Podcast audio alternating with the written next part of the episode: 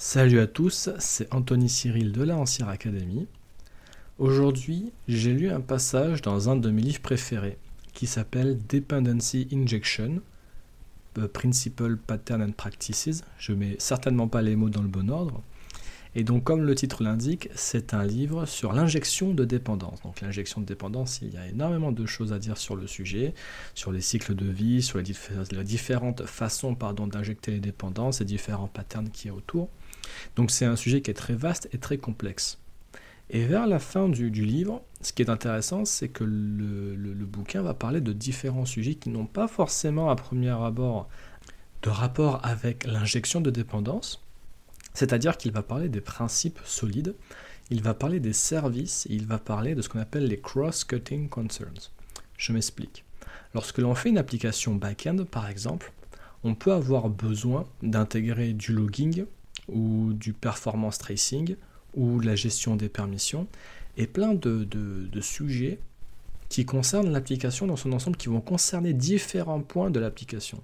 Typiquement, on a besoin d'effectuer des logs à plusieurs endroits de l'application dès qu'il y a une opération sensible, par exemple.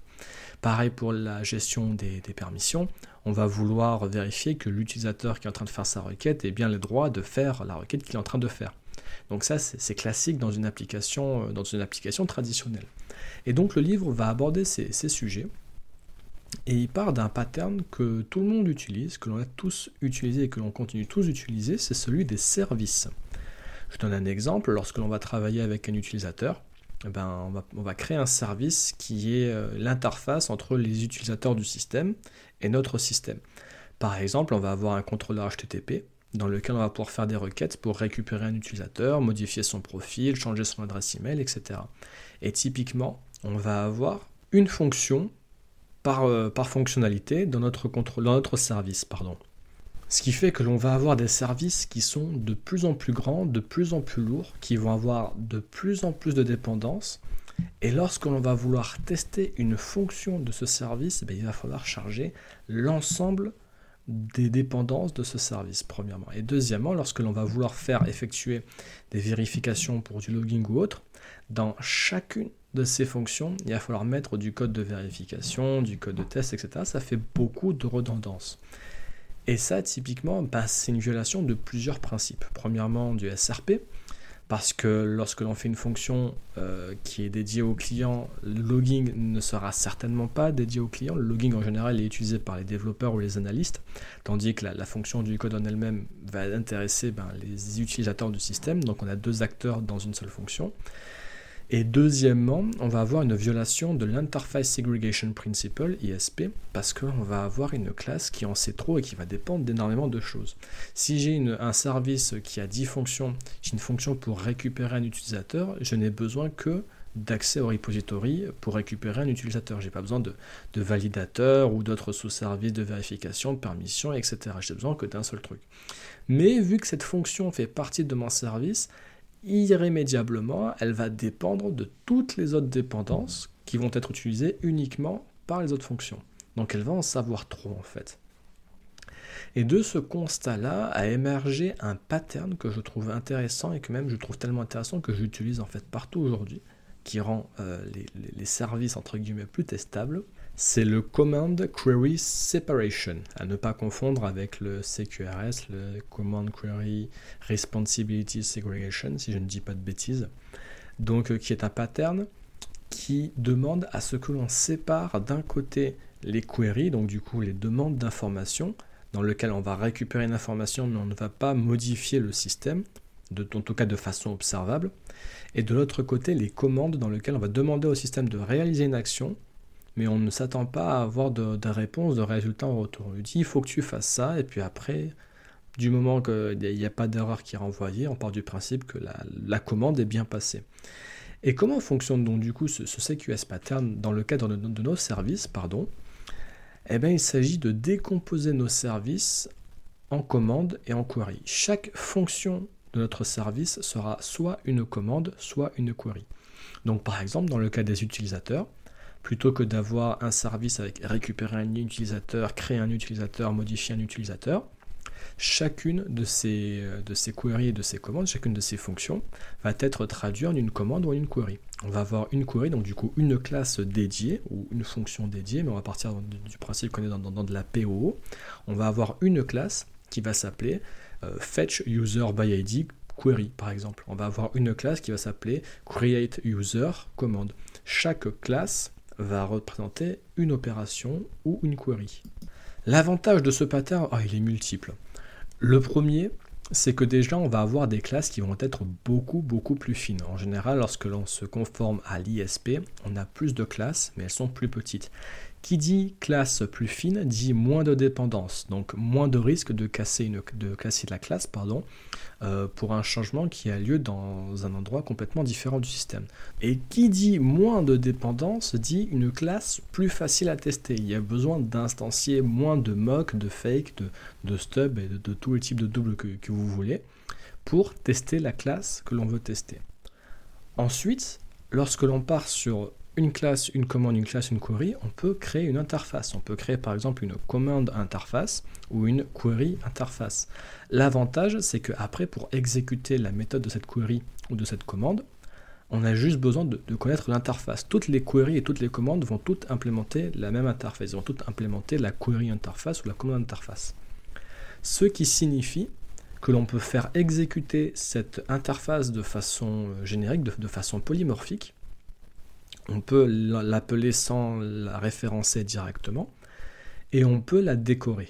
Donc ça, c'est deux possibilités, deux super pouvoirs qui vont nous permettre d'encapsuler toutes nos commandes de façon générique, c'est-à-dire que je vais pouvoir créer un décorateur qui sera utilisé pour toutes les commandes possibles et imaginables, je n'aurai qu'un seul à faire, et ce décorateur-là pourra rajouter par exemple du logging, de la traçabilité, des, tests de performance ou, ou autre. Parce que on n'aura qu'une seule interface. J'ai par exemple, pour récupérer un utilisateur ou pour créer un utilisateur, je vais avoir la même interface qui va avoir la méthode execute. on va dire que dans le cas de la commande, on return rien. Dans le cas de la query, on return quelque chose. Donc si je prends par exemple plutôt 5 euh, commandes différentes pour créer un utilisateur, modifier un utilisateur, le supprimer, etc. Elles vont toutes avoir la même interface, mais on va dire qu'elles vont avoir des paramètres d'entrée différents. Mais ça, à la limite, on peut le, rendre générique. Donc, euh, c'est pas un problème on peut toutes les décorer du même décorateur, d'une même classe. Qu'est-ce que c'est qu'un décorateur? Un décorateur, c'est une classe, donc du coup, qui va implémenter la même interface que la classe qui est décorée, mais c'est elle qui va appeler la classe qui est décorée. Ce qui signifie qu'avant l'appel et après l'appel, elle a un espace dans lequel elle va pouvoir faire quelque chose. Dans le cas du logging, par exemple, ben avant l'appel, elle va pouvoir loguer les paramètres d'entrée, et après l'appel, elle va pouvoir loguer les paramètres de sortie. Et si on lit ça avec des annotations, comme on peut le voir dans, TypeScript et dans Java par exemple, ben on peut avoir un contrôle encore plus granulaire du fonctionnement de ce décorateur. Donc l'intérêt, l'avantage de remplacer nos services par des commandes et des queries, c'est de gagner en scale déjà. Premièrement, on va plus avoir un service qui va faire 10 euh, 000 lignes de code parce qu'il va implémenter tous les trucs possibles et imaginables et qui va avoir une quantité de dépendance euh, inconcevable on va gagner en testabilité parce que du coup, euh, la, commande et la query deviennent des unités de comportement, donc du coup des unités de testabilité.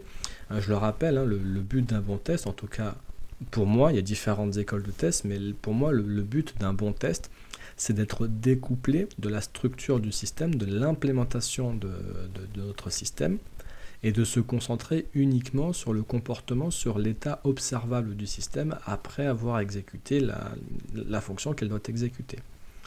Donc du coup, euh, les commandes et les queries, qui sont juste avant les contrôleurs et juste après le métier, sont à la bonne, au bon endroit, sont à la bonne frontière en fait pour être testées. Pardon. Parce que les contrôleurs, on les teste en général davantage dans un test d'intégration, ils sont plus spécifiques à un framework, ils sont plus orientés par exemple à l'HTTP, GraphQL, etc. Et les entités, ben, justement, on aimerait être détaché de ces entités et de toute la, logique métier. On aimerait pouvoir changer d'implémentation de logique métier sans avoir à retaper nos tests. Sinon, on a des tests qui sont fragiles. Donc là, on est plus en train de discuter de tests, mais il n'empêche que c'est un gros, gros, gros avantage de découper euh, nos services en commande et, en query. Et deuxièmement, l'avantage que l'on gagne, c'est que ça devient beaucoup plus facile de mettre en place ce qu'on appelle les cross-cutting concerns, donc du coup les, fonctionnalités, les besoins qui vont être généraux à l'application, parce qu'on peut créer des décorateurs, on peut créer des fonctions qui, sont, qui, vont prendre en, paramètre une interface générique, qui vont décorer une interface qui, est générique. Et donc du coup, on pourra faire beaucoup de, réutilisation de, comportements. Je pars du principe que si on a un service, ben, il va falloir mettre, comme je l'ai dit plus tôt, à chaque méthode toute cette partie logging, traçabilité, permission, il va falloir les mettre systématiquement au début de chaque fonction, à la fin de chaque fonction. Donc ça, c'est une violation de SRP et surtout, ça fait beaucoup, beaucoup de redondance, ça fait beaucoup de bruit. Ça camoufle la véritable fonction, la véritable raison d'être de la, de, la fonction. Et enfin, point principal, point majeur pour moi de, ce CQS pattern, c'est que l'on entre dans la screaming architecture. Je m'explique. Lorsque l'on a un service, on voit un product service ou un entity service, un user service par exemple, on sait qu'on va avoir des méthodes reliées au service. Mais dans l'arborescence de dossier, lorsqu'on arrive pour découvrir le projet pour la première fois, on est obligé d'ouvrir ce service pour découvrir les différentes capacités, les différentes capacités, différentes fonctionnalités notre programme. Tandis que lorsque l'on découpe en commande et en use case, qu'est-ce qu'on va avoir dans nos dossiers? On va avoir un register user use case, euh, pardon, commande, on va avoir un delete user command, on va avoir un get user query et on va voir immédiatement dans l'arborescence de dossier quelles sont les différentes capacités de notre programme. Et on va pouvoir directement cibler la, classe dans laquelle on va vouloir travailler. Et lorsqu'on va ouvrir cette classe, get user par exemple, on va être uniquement confronté au code pour récupérer un utilisateur. Et ça, c'est une diminution drastique de la complexité cognitive du programme.